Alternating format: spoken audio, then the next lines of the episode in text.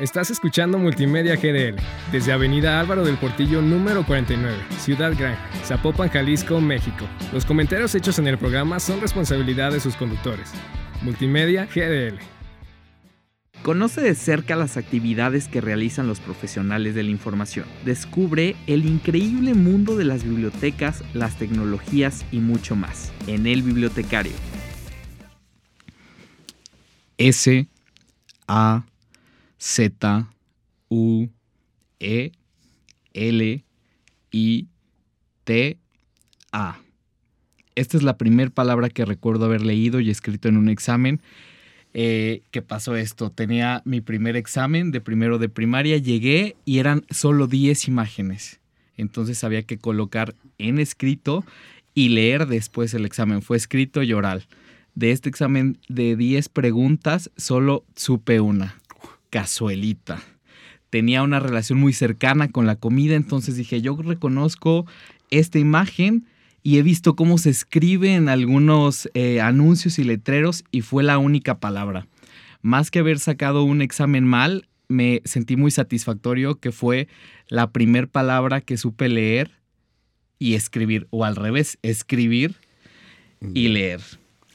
Eh, pues bueno, esto es de lo que vamos a hablar hoy sobre la lectura y la escritura. Nacen de una conceptualización que después llevamos a las prácticas y que dejamos recalcada, ya sea en información o conocimientos. Sean todos ustedes bienvenidos al podcast El Bibliotecario, un podcast disruptivo que viene a deconstruir los conceptos que tenemos sobre la biblioteca y donde vamos a aprender muchas cosas de forma muy pero muy divertida. Yo soy Jorge Peña, amante de la lectura, el café y la vida misma. ¿Qué tal amigos? Soy Gilberto Cuellar, soy fanático de la aviación comercial, tenía rato que no, que no venía por acá, eh, me encanta el fútbol, eh, espero no se enojen muchos, soy seguidor de las Chivas de Guadalajara y pues bienvenidos a todos. Bienvenidos todos. El día de hoy vamos a ver un tema muy interesante eh, que son, ¿sabes cuáles son los contextos sobre la historia la cultura de la lectura? Y pues como digo, hay que deconstruir todos los conceptos y todas las cosas de las cuales hablemos el día de hoy. Y considero que hay que empezar con la más importante. ¿Qué es la lectura? Entonces, como, como investigador me metí al diccionario, me metí a la Real Academia Española y ahí te va el concepto súper, súper eh, eh, hecho para la lectura. Amplio y genérico. Amplio, súper amplio y genérico. A ver, adelante. Acción de leer. Wow, te quedas llegador. llegador. y dije, ¿qué más pongo? O sea, necesito cubrir una escaleta completa, pero es la acción de leer. Para ti, ¿qué, qué es la lectura, Gil? La acción de leer. La acción de leer. la RAE no se equivoca. Bueno, pero no se equivoca, pero debemos, o sea, no podemos decir solo es la acción de leer, debemos saber qué es todo esto. Para el día de hoy traemos un... Dime, dime. No, bueno, eh, tal cual, acción de leer, pero bueno, si vamos a, la parte ya, ya, ya práctica, vamos, es, se adquiere mucho conocimiento al momento de la lectura. ¿sí? Eh, conocimiento no solamente académico, ¿no? El conocimiento propio de la vida y no solamente lectura en letras. Eh, lectura en el tacto, lectura mediante el oído, el, evidente todos los sentidos. Las vistas, era lo que yo mencionaba al inicio mi lectura nació con un concepto, o sea, todo mundo, todo mundo de niño vemos que es una cazuela y yo veía en el examen, pues no era una cazuela normal, era una chiquita en el dibujo y dije, ah, es una cazuelita, o sea, lo tenía en la mente como el concepto. Y ahora era la segunda parte que era la escritura, volverlo en información, volverlo tangible y comencé a poner estas letras hasta formar la palabra y al final te digo, lo acabamos y fue el examen oral. Léelo y yo empecé otra vez, C, A, hasta que pude decir cazuelita, pero leído, ya no hablado, leído. Entonces, pues la lectura es un proceso sumamente interesante y también complejo. Si te fijas, es muy cerebral, es muy. No nos damos cuenta porque llegamos a la lectura muy chicos, este, algunos a los tres, algunos a los seis años, pero implica un enorme mundo. Fíjate, le digo, le digo yo a mi niña que eh, ella tiene 10 años. Me dice, quiero aprender inglés. Ella eh, le gustan mucho las, las películas de Disney y ahorita anda viendo una que la ha visto 500 veces y de paso yo también. Clásico los niños, se saben todas las conversaciones desde el inicio hasta el final, lo que comentaban, de hacer entretenido la investigación y el aprendizaje. Entonces le digo, ¿quieres aprender inglés? Pon subtítulos en inglés y pon el audio en inglés. Ya te sabes los diálogos en español. Ahora, primero, no oigas, primero lee las palabras. Si está diciendo, este, cazuela, siguiendo con las cazuelas, tú ya sabes que en español está diciendo cazuela. Tú estás viendo que está mostrando una cazuela. Ahora la palabra pan. ¿Sí? Entonces tú ya sabes que cazuela es pan. Ahora escúchalo cómo se pronuncia. Pero a partir de la lectura visual, de ver la palabra, las letras una tras otra, ya sabe que cazuela se escribe pan y ya posteriormente se pronunciará de tal manera. Excelente, pero para, como comentamos, para conocer todo esto traemos un gran invitado. Te voy dando las pistas y más o menos adivinamos por dónde va este invitado, ¿te parece? Adelante. A ver, él es doctor en documentación por la Universidad de Salamanca, entonces puedo llamarlo, no sé si colega, no sé, alumnis de la misma institución y pues de esta ciudad universitaria tan impresionante. Es catedrático también de la Facultad de Documentación y Comunicación de la Universidad de Extremadura, decano eh, de dicha facultad y ha sido director de, de información. eh, de la Universidad de Extremadura, es director del grupo de investigación Ardopa, profesor invitado de numerosas universidades europeas e iberoamericanas, autor de monografías y artículos de revistas científicas en materiales como archivística, historia de la universidad y difusión de la ciencia. Esto desde la parte académica. Ahí te va la personal, que creo que con las personales le vas a atinar más. A ver, A ver, viene de una tierra muy, muy, muy lejana, del otro lado del mar, de donde es esta bandera. Viene, esta tierra está llena de montañas, bosques y lagos. Es de estas tierras con impresionantes eh, panorámicas. Sí.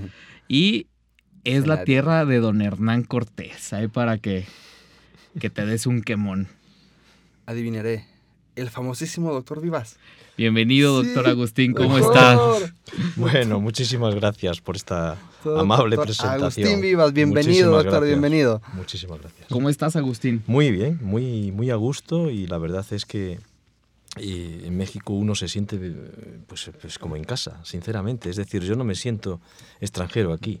O sea que muy amable y muy bien. Muchas gracias. Eso es excelente. Pues ya nos oíste a mí y a Gil ahí comentando el tema de la lectura, que los dos somos bibliotecarios y aún no logramos definir bien este concepto, pero dijimos, vamos a hablar con el experto. Tra- Traes la parte eh, del contexto histórico y cultural, pero ayúdanos primero, ¿qué es la lectura, Agustín? Bueno. Sin la definición de la RAI. Sí, que es, es- es de verdad. Y Agustín, pues, yo acción creo- de leer. Sí, yo creo que la lectura eh, sí, es interpretar el mundo. ¿Eh? Es qué decir, bonito. Buenísimo. Es decir, no es otra cosa. Es decir, desde los primeros eh, eh, pobladores que, que existieron en la Tierra, pues lógicamente eh, guardaban en su cabeza, en su memoria, determinadas cosas.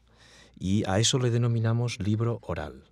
Libro oral. Es decir, lo que estamos nosotros haciendo aquí, que es oralizar, naturalmente es un libro. Es decir, nos estamos comunicando. Y, y además, lo que decía Gilberto me parece extraordinario. Es decir, eh, no solamente tenemos que pensar en leer textos escritos, ni siquiera la lectura tiene mucho que ver, o de una forma eh, radical, tiene que ver con las humanidades. Sí. No, también tiene que ver con otras cosas. Leer el mundo, leernos unos a otros, interpretar eh, una película, eh, leer una, una canción, leer la cara de nuestros hijos cuando están viendo nuestras las películas. Todo eso es la lectura, naturalmente. Siento que no se limita a simplemente recibir. reci- sí. Un- no, no solamente texto, pero únicamente recibir la imagen, recibir eh, el, eh, la madera que estoy tocando, el sonido que estoy oyendo, a lo mejor no escuchando, sino que viene la parte que menciona, doctor, eh, la interpretación, Claro. el procesamiento cerebral. Exacto. Ahí es donde se da a, lo que yo estoy en- entendiendo, se da el proceso íntegro, completo de la lectura. Exacto, exacto. Es decir, no solamente tenemos eh, que tener un contacto a través de nuestros eh, sentidos con el exterior, sino que tenemos que saber interpretar esos sentidos en nuestro interior. Por ejemplo, eh, nosotros utilizamos para nuestras investigaciones una metodología que es la lectura crítica. ¿Y en qué consiste? No consiste simplemente en leer determinadas fuentes, determinada bibliografía, determinados materiales. No, no. Posteriormente tenemos que saber interpretar esas fuentes, Claro. leer críticamente esas fuentes. ¿no? Entonces ahí es donde verdaderamente se produce el fenómeno lector. Ah, ¿En dónde comienza la lectura? Ahorita mencionas, me imagino que en estos primeros grabados que decían, ahí vi esto, bueno, dijiste el oral, pero la Sí. lectura eh, tradicional, como digamos, un texto o algo, un gráfico que lo deglutieras Sí. y lo convirtieras en conocimiento. No, la, la- la- bueno, la historia de la lectura eh, eh, naturalmente existe desde que existe el hombre, ¿de acuerdo? Ok. Otra cosa es la historia de la lectura como disciplina, como disciplina de carácter científico, digamos ya así. nor- normalizada. Exacto. Entonces, desde los orígenes de la humanidad, naturalmente existe la lectura y, eh, eh, el libro ha pasado por diferentes fases, por diferentes grandes épocas, podríamos decirlo así. Existe por una parte el libro oral, posteriormente eh, en las primeras culturas, pues en Egipto, en Mesopotamia, el libro se considera un libro que se hacía en tabletas de arcilla, posteriormente pasó al rollo de papiro en Egipto, posteriormente eh, pasó eh, al códice. El códice es el libro que hemos mantenido hasta la actualidad. Naturalmente son avances técnicos, son avances técnicos. Y ahora nos encontramos con otros formatos de libros, que siguen siendo tan libros como los primeros, que son los libros digitales y todas, eh, todas las, digamos, los artilugios digitales que vienen surgiendo. Por tanto, todo esto surge desde los primeros inicios hasta ahora. Otra cosa es la historia de la lectura como disciplina. La historia de la, de la lectura como disciplina surge en una, eh, ¿cómo decirlo?, en la generación, la tercera generación de la escuela de Anales. Bueno, ¿y qué es esto? Bueno, pues eh, la escuela de Anales surge, no, no me voy a enrollar demasiado, la escuela de Anales surge como, como una contraposición contra un movimiento filosófico existente a finales del siglo XIX que era el positivismo donde la historia que se hacía era fundamentalmente la historia de las minorías dirigentes, la historia de los tratados, la historia de las guerras, la historia de las biografías. Contra eso surge eh, la generación de los anales que tiene un condicionamiento mucho más eh, social. Es decir, la historia no es la historia de las minorías dirigentes, es la historia de la sociedad. Por tanto, había que hacer obras de carácter social. Y surge la historia total. Y a partir, ¿la historia total qué es? Pues imagínense ustedes que tienen que hacer un- una, una obra de historia sobre, eh, pues eso, sobre Guadalajara, ¿no? Bueno, pues entonces habría que hablar de las diferentes estructuras que puede tener una obra de carácter total, la historia demográfica, la historia económica, la historia política, la historia social, la historia cultural. Posteriormente, y estoy eh, yendo muy deprisa, eh, digamos que pasa por diferentes fases esa escuela de anales hasta que llega a una historia donde, fruto de la posmodernidad también, esta historia total se desgaja. Sí. Aparece la historia denominada en migajas, por así decirlo. Entonces aparecen facetas que no habían sido tratados nunca. Es decir, ¿quién se había preocupado antes de la historia de la muerte? ¿O de la historia de la alimentación? ¿O la historia del calzado? ¿O la historia de la vida privada? ¿La historia de la sexualidad? La historia de la lectura. Aquí surge la historia de la lectura. Entonces, la lectura ya no se preocupa de los libros, se preocupa de las prácticas, de los usos, de los modos en que nosotros leemos. ¿Cómo leemos? No tanto qué leemos, sino cómo leemos, las prácticas de lectura. ¿Se limita a lectura visual de letras o también se va un poquito más a, No. a la lectura inter- eh, interpretar el mundo? Sí, sí. E inclusive yéndonos un pasito más adelante, no solamente, no solamente interpretarlo, sino verlo de manera crítica. Y todavía podemos ir más adelante, es nosotros expresar nuestra crítica para que alguien más la interprete, Claro. haga crítica de nuestra crítica y así se hace un tipo como ciclo Exacto. de lectura, Exacto. Un crecimiento de la lectura. un crecimiento de la lectura, Exacto. evolución. Sí, sí, de hecho, eh, en- en el movimiento de esta tercera, de, tercera generación de la Escuela de Anales, donde surge, en fin, eh, pues grandes eh, teóricos de la historia de la lectura, por ejemplo, Roger Chartier, etc., eh, eh, naturalmente eh, existen otras disciplinas que ayudan a lo que tradicionalmente todo el mundo entendía como que era la faceta de estudio de los lectores, que son los bibliotecarios, las, los- las humanidades. No, no, también hay geógrafos, sociólogos, etnográficos, etnógrafos. Es decir, eh, personas de otras culturas, perdón, de otras profesiones, de otras disciplinas, que naturalmente eh, crean algo nuevo. Es decir, ni siquiera se trata de una cuestión interdisciplinar, sino que la verdadera, eh, el verdadero fenómeno lector trae consigo fenómenos de carácter transdisciplinar. Es decir, eh, no solamente se trata de justaponer las diferentes facetas de diferentes disciplinas, sino crear algo nuevo, como decías, Gilberto. Es decir, en ese sentido es transdisciplinar, ¿de acuerdo? Claro. Eh, la lectura, ahorita lo mencionas, viene siendo un proceso social también, porque son formas y también es, o sea, son las formas y es como lo hacemos. Por ejemplo, la otra veía que decían, a lo mejor con las redes sociales se aumentó la lectura porque la gente pues la vemos todo el día en el celular, pero no es así. A veces estamos viendo imágenes de así más que lectura de, de texto. Sí. O por ejemplo, eh, a ver, esto es como muy subjetivo, pero en México que es muy leído el libro vaquero, ¿ubicas el libro vaquero? Bueno, es un libro... Una historieta. Una historieta telenovelera, eh, algo ordinaria, llamémoslo así. Bueno, no, ordinaria y ahora es algo de culto y sí, folclore y es, así. es- es un clásico, es, es una historieta con historias no muy aptas para menores de edad, digámoslo de ese, de ese modo, ¿no? Sí. Pero a ver, Este, voy con que es lo más leído. Es de lo más leído. es de lo más leído de México. Entonces dices, bueno, no estamos leyendo a Cervantes o no estamos leyendo a la ciencia, pero estamos leyendo, ¿qué? Pues el libro vaquero, la TV Notas, la TV Novelas, Escuché o sea, la- la- así, en una fil, perdón Jorge que te Sí. interrumpa, en una fil eh, a un proveedor, no recuerdo, hace, fue hace como 7, 8 años, dijo, Sí. es que no importa, no sé cómo interpretar, sigo todavía, después de 8 años, sigo con, con ese problema, no sé cómo interpretar lo que me dijo. No importa lo que lean, pero que lean. Claro.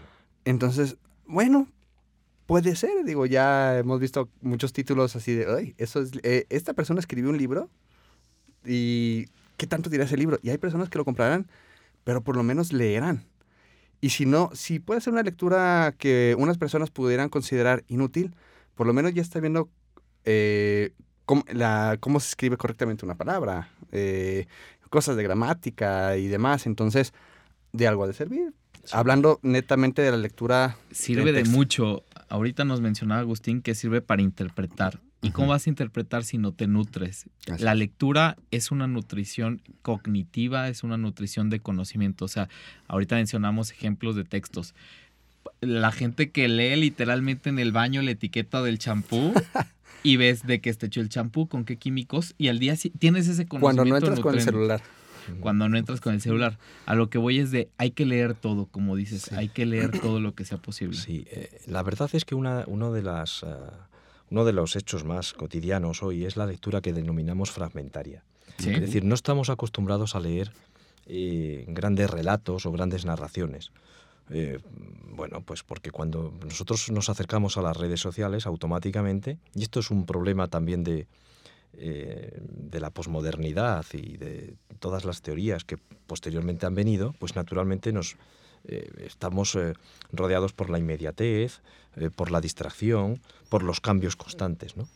Pero a mí, si me permiten, me van a dar, me- les voy a dar algún consejo. Es decir, yo Dinos. lo que, lo que sí les pediría a los oyentes es que eh, y ustedes cuando van a ver una película de cine, pues es posible que a lo mejor la película de cine no les guste tal y como está al principio enfocada.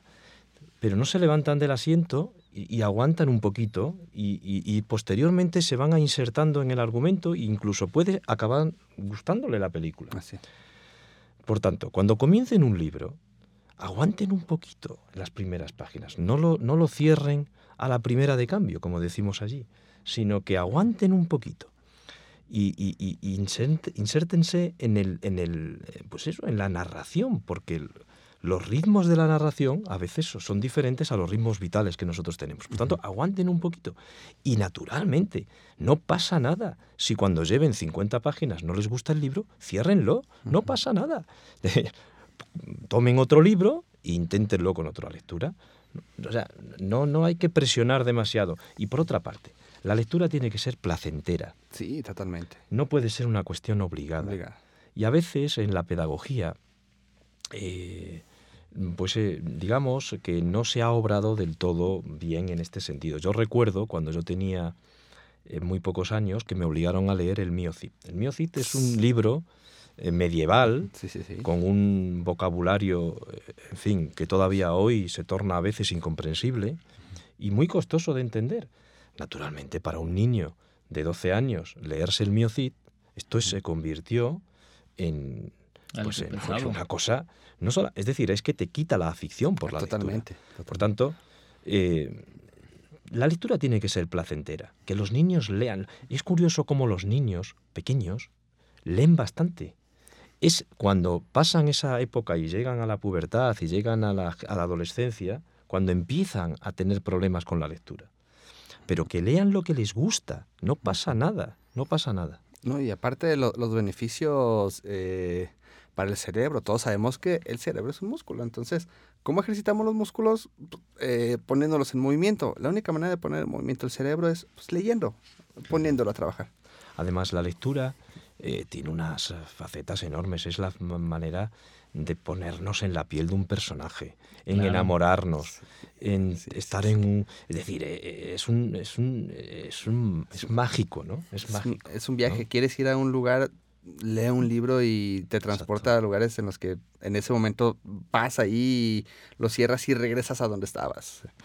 Así es. Puede ser quien entonces, quiera ser. Viste cómo hicimos ahorita un concepto muy chico de lectura, acción de leer a un concepto súper grande, como algo de nutrición, como una interpretación del mundo, y esto último que menciona Agustín, como una exploración. O sea, ahorita eh, leer un libro es explorar, porque dices, bueno, ¿por dónde va? ¿Cómo? ¿Le sigo? ¿No? Este, me gusta. Y todas estos tipos de, de cosas. Y pues el día de hoy, eh, esta es una lectura que tenemos los mexicanos que estar obligados a leer, Agustín. O sea, de verdad, te escucho a ti y te escucho a Pepe López Yepes. Son expertos en el tema y me da un poco de vergüenza hacia conmigo mismo de cómo saben más de la historia de mi país que yo mismo. Entonces el día nos falta nutrir, pero ya, ya tenemos algo con que. En un instante, en el instante, vamos a presentar La mujer en la conquista de la América hispana en el siglo XVI, Doña Marina, la India Catalina e Inés Suárez, fuentes para su estudio.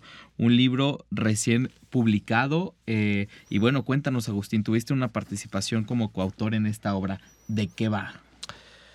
Bueno, pues, eh, pues es- yo creo que es un libro interesante, ciertamente, porque eh, la figura de la mujer normalmente no ha sido tratada en el siglo XVI para analizar la conquista y la colonización de, de América.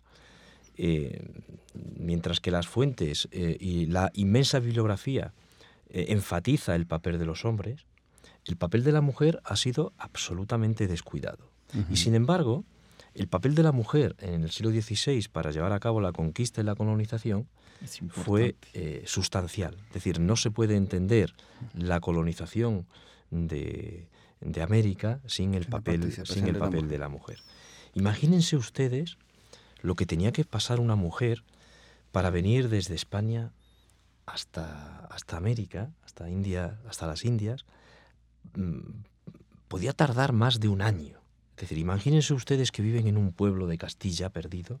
Primero tenían que acercarse a los puertos de embarque, que estaban en Cádiz o en Sevilla.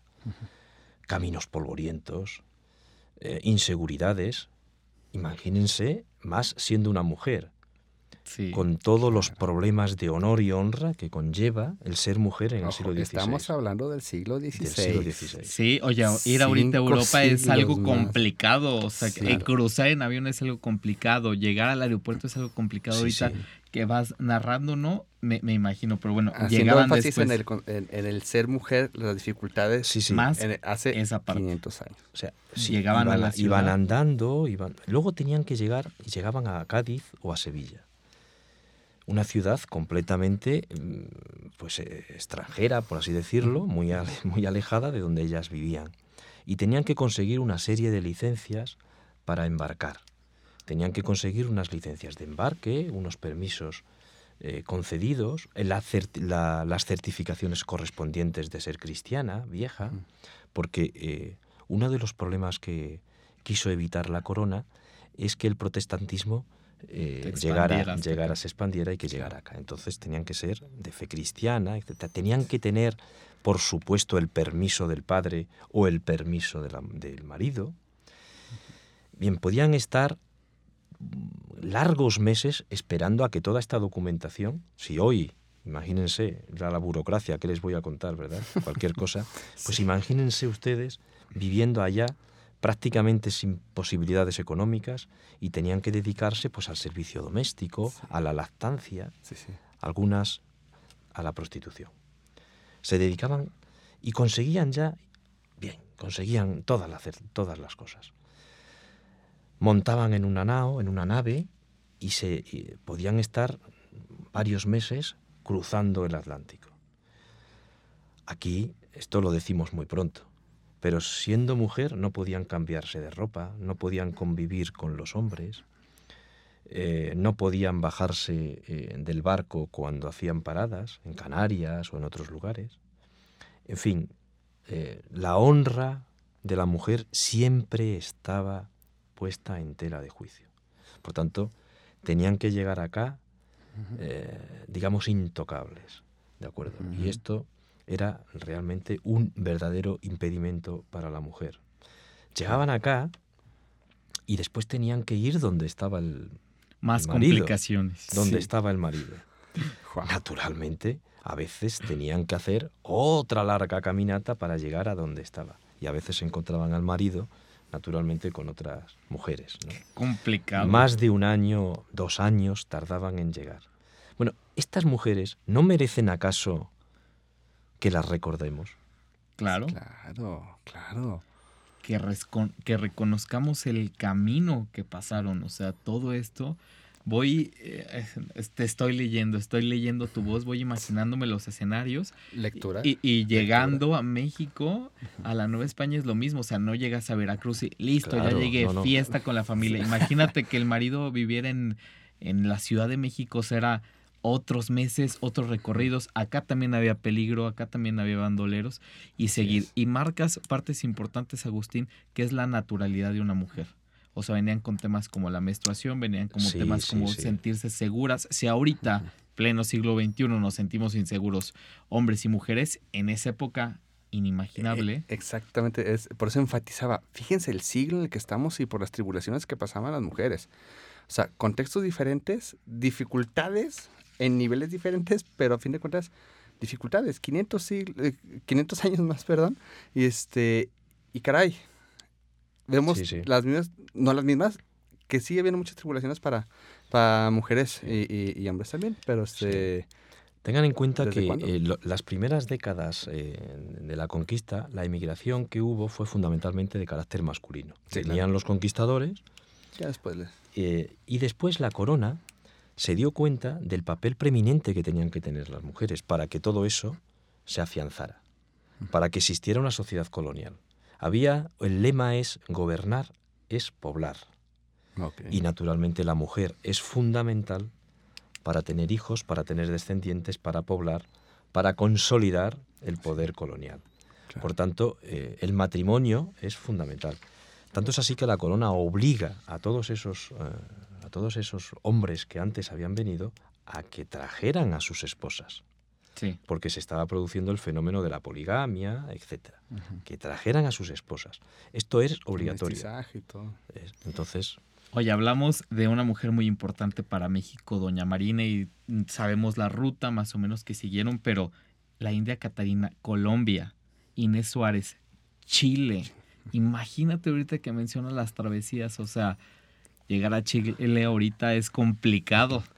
sí. Imagínate, o sea, pasaban, qué bueno que enfatizas en los años, Agustín, años de su vida Sí. años no perdidos porque era su exploración, pero es un, un reconocimiento. Nos comentabas que la India Catalina e Inés Suárez están siendo reconocidas en sus países. Doña Marina, venimos a reivindicar, reivindicamos desde el nombre. Nosotros ayer la Malinche y Sí. Doña Marina, dije, Sí. ¿qué ejemplo nos están Poca- poniendo? Pocas veces, ajá, porque el, el- el término malinche está, se puede decir hasta cierto punto satanizado aquí en México. Entonces, sí, eh, estuve viendo que en muchas ocasiones se, refiere- se referían a ella como Doña Marina. Doña Marina para, este, pues, tal cual, Reafirmar. reafirmar, ajá. Yo, yo lo tomé así, pero Sí. realmente, realmente hay que, hay que darle su, su reconocimiento. Este, fíjate que ahorita que estaba diciendo la dificultad para llegar a Chile, digo, llegaban por el Atlántico, me imagino que llegaban por costas de Argentina, cruzar los Andes. Digo, pues ni modo que se fueran hasta la Patagonia y, y subir para, ah, y llegar por el mar a, a Chile, ¿no? Digo, me imagino esa, esa travesía, para una mujer atravesar así, llegar a Chile, Sí. Eh, bueno, nosotros lo que hacemos en el libro fundamentalmente es eh, leer las fuentes y que las fuentes hablen. Que las fuentes hablen. Es decir, Sí. interpretar. En, en este caso nosotros no lo hacemos. Nosotros contextualizamos un poco que, cuál era el papel de la mujer en el siglo XVI, todas estas cuestiones que les acabo de, com- de- de- de- de comentar y otras, ¿no? Otras, sobre el papel del matrimonio, el papel de la dote, la educación de la mujer en el siglo XVI, etcétera. Y después dejamos que sean las fuentes las que hablen sobre estas tres mujeres que son importantes. Y no juzgamos, eh, no queremos juzgar, eh, porque esto ya eh, es labor fundamentalmente de los historiadores. Pero sí que me gustaría incidir en una cosa. La historia es una cosa compleja. La historia no es blanco o negro. La historia está llena de matices. La historia está llena de grises, de cosas... eh, lo que no podemos hacer con la historia es convertirla en un instrumento de carácter político. Eh, este, este es, esto es fundamental. Es decir, eh, la historia, más allá de nuestras opiniones, lógicamente, pues para algunos, naturalmente, la Malinche, Doña Marina, pues es una figura que ayudó Claro. a, digamos, a Cortés y ayudó a la conquista a través de su eh, de sus labores de traducción, fundamentalmente, porque conocía las lenguas indígenas. Eh, para otros, bueno, pues eh, entonces la labor de la historia es eso, es confrontar las fuentes. Pero lo que no se puede hacer en modo alguno, y, y en España también nos está sucediendo con otros temas, es convertir la historia en una instrumentalización política para, para el presente. Y por otra parte, otro hecho, no podemos caer en un presentismo. Es decir, no podemos juzgar lo que sucedió en el siglo XVI con los ojos de hoy. Eh, Wow, Porque- eh, escríbeme eso, por favor. porque, porque primero, primero que eh, eh, primero que no, no sobre, sobre, si, sobre si hay que juzgar o no la historia, hay mucho escrito. ¿no? Hay muchos historiadores que hablan de que la historia no hay que juzgarla, simplemente hay que contar lo que sucedió de forma objetiva. Así es. Pero desde luego lo que no podemos hacer en modo alguno es juzgar lo que sucedió hace 500 años visto con la percepción que tenemos hoy. Totalmente fuera de ¿no? contexto. Fuera de contexto. Es decir, nosotros hablamos, por ejemplo, de la Inquisición. La Inquisición utilizaba unos medios, ¿verdad? Ciertamente violentos a nuestros ojos. Pero cuando hablamos de la jurisdicción ordinaria, de los pues, Era tampoco lo estaba, normal. tampoco estaba muy alejado. Quiero decir, no podemos juzgar lo que sucedió. Y esto no significa que uno, eh, por supuesto, esté de acuerdo o no esté de acuerdo. No, lo que sucede es que si nosotros objetivamos el hecho histórico, no podemos juzgarlo con los ojos de hoy, naturalmente, ¿no? Y a partir de ahí, naturalmente, la libertad de opinión, por supuesto, claro. De hoy, y me imagino que también el lugar tiene que ver, de hoy y de, y de aquí. Doña. Marina, quiero pensar que lo que usted me está diciendo es justamente eso. Si en estos momentos le puede decir, ah, ¿cómo puedo haber hecho eso? En su momento ella pues, no era la intención de, de traicionar a su, a su pueblo. No, era una mujer empoderada y Totalmente. globalizada y No. Pero, pero es que, es que eh, en fin, eh, hablar de estos temas es un, tom- un- un tema muy complicado porque la historia es muy compleja. claro. Es decir, eh, eh, a nosotros nos han conquistado los romanos, ¿verdad? Los árabes, árabes, varias- Pero aparte de eso, eh, por ejemplo, el fenómeno de la conquista, en muy raras ocasiones son los españoles los que se enfrentan de forma unilateral contra los indígenas. Porque los españoles están ayudados por otros pueblos indígenas, contra los indígenas. Incluso entre los españoles hay muchas revueltas y revoluciones internas. Es decir, recuerden que, que- que, bueno, a muchos conquistadores los han matado los propios españoles. Bueno, aquí ustedes llegaron cuando había pleito entre mexicas con otros, Sí. con los de Cholula, o sea, había pleitos acá Sí. como naturalmente se da. Y hay una parte importante que yo sumar- sumaría a esto y que vemos, vemos a Hernán Cortés y la Malinche y los telenovilizamos un poco, o sea, los ponemos así como personajes, pero el día de mañana eran personas, eran humanos con sentimientos, con amor, o sea, humanos como nosotros y sentían. Entonces es una obra que vale mucho la pena leer. Este, ya les estaremos comunicando en dónde van a poder adquirirla. Es muy interesante, trae muy buenas imágenes porque tomó como fuentes documentales no solo libros, sino series de Netflix, películas y mucho más. Es Ve- vemos una, una parte Sí, sí, sí. muy nutrida. ¿Nos puede repetir el título, por favor? Está interesante. En tu propia voz para Ah, la interpretarte. mujer en la conquista de la América hispana en el siglo XVI. Doña Marina, la India Catalina e Inés Suárez. Fuentes para su estudio. Está está, publicado amigos. por la Universidad Panamericana. Excelente. Gracias. Entonces nos quedamos con una enorme tarea. Tomaron nota, amigos, eh, para...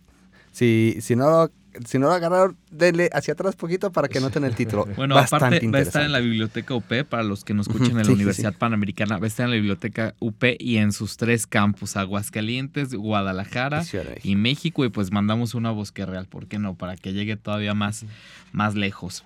Agustín, vamos a hacer un juego que se Ah. llama Tic Tac Talk. Te doy una palabra y tú nos dices lo primero que se te venga a la mente. Puede ser desde lo más ca- descabellado, lo Vale, más simple, que, lo que tú quieras. Vamos a ver. Alguna palabra muy importante en tu vida. Archivos, Investigación.